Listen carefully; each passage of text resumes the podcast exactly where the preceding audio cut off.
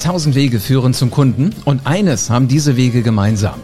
Du brauchst die passenden Worte, wenn es drauf ankommt und wenn du Kunden begeistern willst. Herzlich willkommen zu einer neuen Folge vom Podcast Die Rhetorik-Offensive.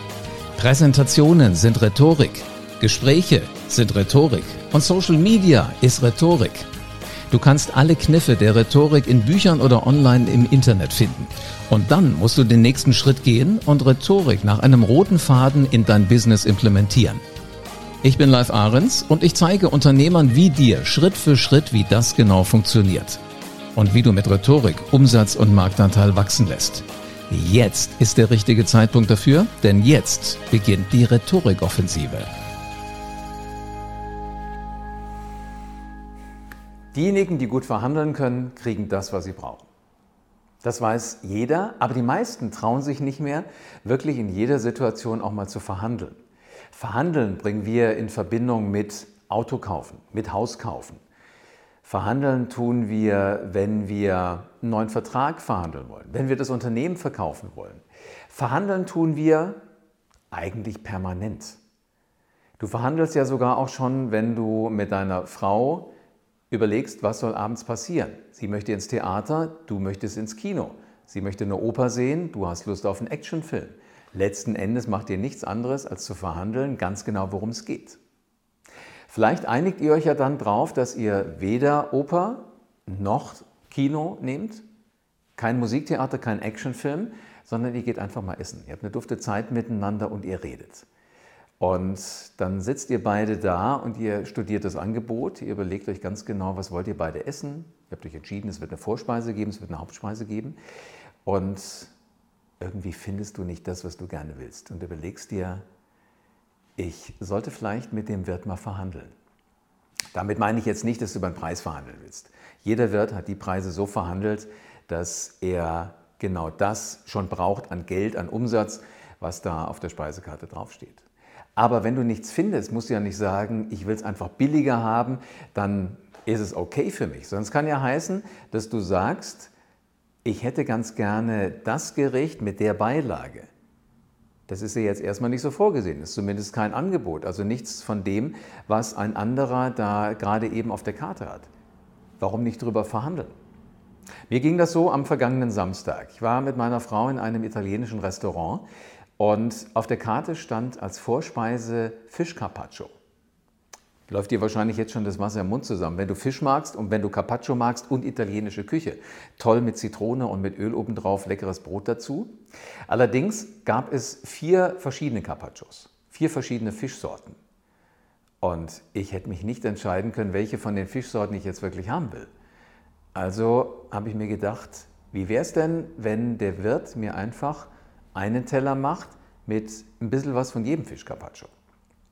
Habe ich gesagt, weißt du was, Schatz, ich frage den mal, ob er mir genau so ein Gericht macht.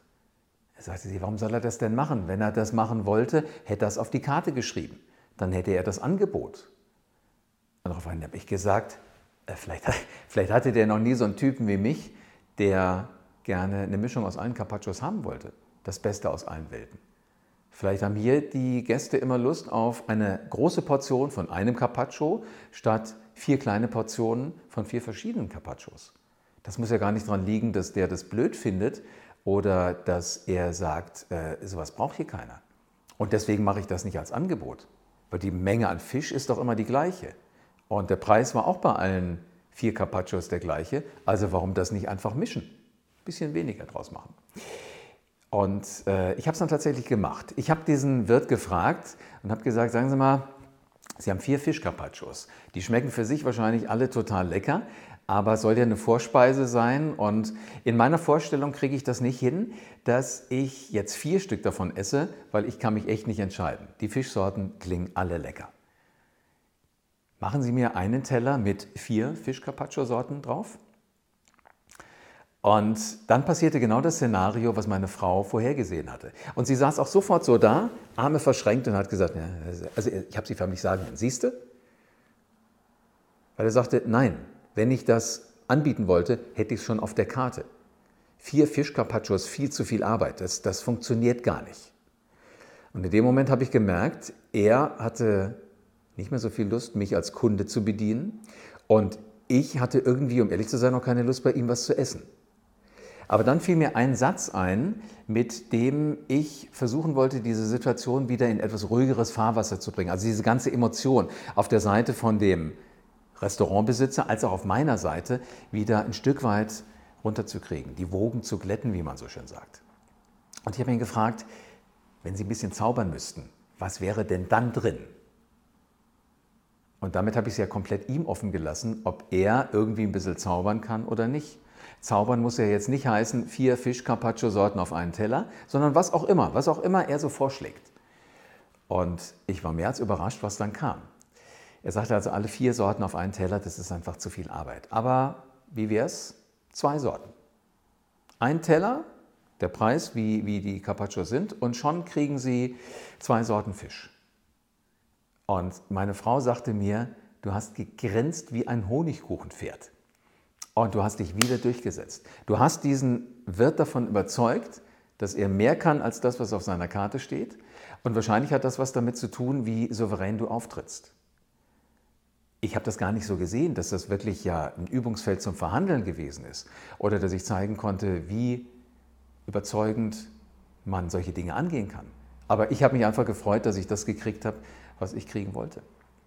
Also siehst, Verhandeln geht nicht nur im Jobumfeld, sondern das geht auch im privaten Umfeld ganz gut. Die Entscheidung musst nur du treffen. Hast du Lust drauf, das immer wieder zu üben? Weil gerade in diesen Momenten, wo es ja eigentlich um nichts geht und wo du sagst, in Gottes Namen, dann nehme ich halt was anderes, eine Suppe als Vorspeise oder ein Salat, genau dann kommst du auf gute Ideen und auf Formulierungen, die tatsächlich dann zu einer erfolgreichen Verhandlung führen.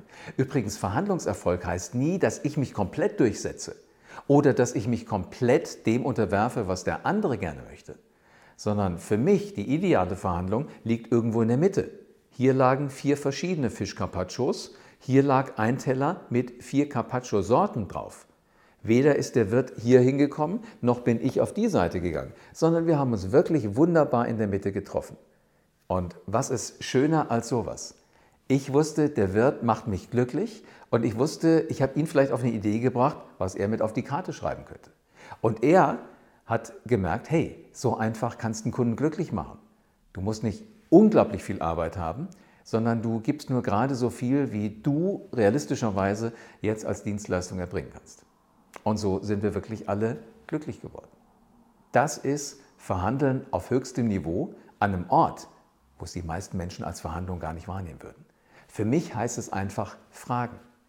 Und die Vorstufe zu einer Verhandlung ist immer eine gescheite Frage. Überleg dir jetzt bitte, wo du das nächste Mal eine Frage stellst und guckst, ob du deine Interessen durchsetzen kannst. Aber bitte berücksichtige dabei immer, was der andere möchte. Und versuch nicht, dich komplett durchzusetzen, wenn du keine Chance siehst. Aber schau, dass du auch nicht dich zu weit zurückziehst und gar keine Vorschläge mehr machst, gar keine Forderungen mehr stellst. In diesem Sinne viel Spaß bei deinem nächsten Restaurantbesuch und ich wünsche dir auch dort, an solchen ungewöhnlichen Orten, schönen Orten, leckeren Orten, dass du immer das richtige Wort findest und den richtigen Ton triffst. Vielen Dank, dass du wieder dabei warst. Wenn dir gefallen hat, was du heute gehört hast, dann war das nur die Kostprobe. Willst du wissen, ob du für eine Zusammenarbeit geeignet bist? Dann besuche jetzt livearens.de und buch dir einen Termin. In diesem 45-minütigen kostenlosen Erstgespräch wird eine Strategie für dich erstellt. Du lernst, wie es dir gelingt, dass du den passenden Spruch parat hast, wenn es drauf ankommt. Vergiss aber bitte eine Sache nicht. Deine Rhetorik entwickelt sich nicht von alleine. Du brauchst einen Mentor, der dir zeigt, welche Schritte du befolgen sollst und welche nicht. Ich habe Menschen aus Wirtschaft, aus Politik und aus Entertainment dabei geholfen, ihre Rhetorik für das Business fit zu machen. Wenn du wissen willst, ob du dafür geeignet bist, dann sichere dir jetzt deinen Termin auf livearens.de.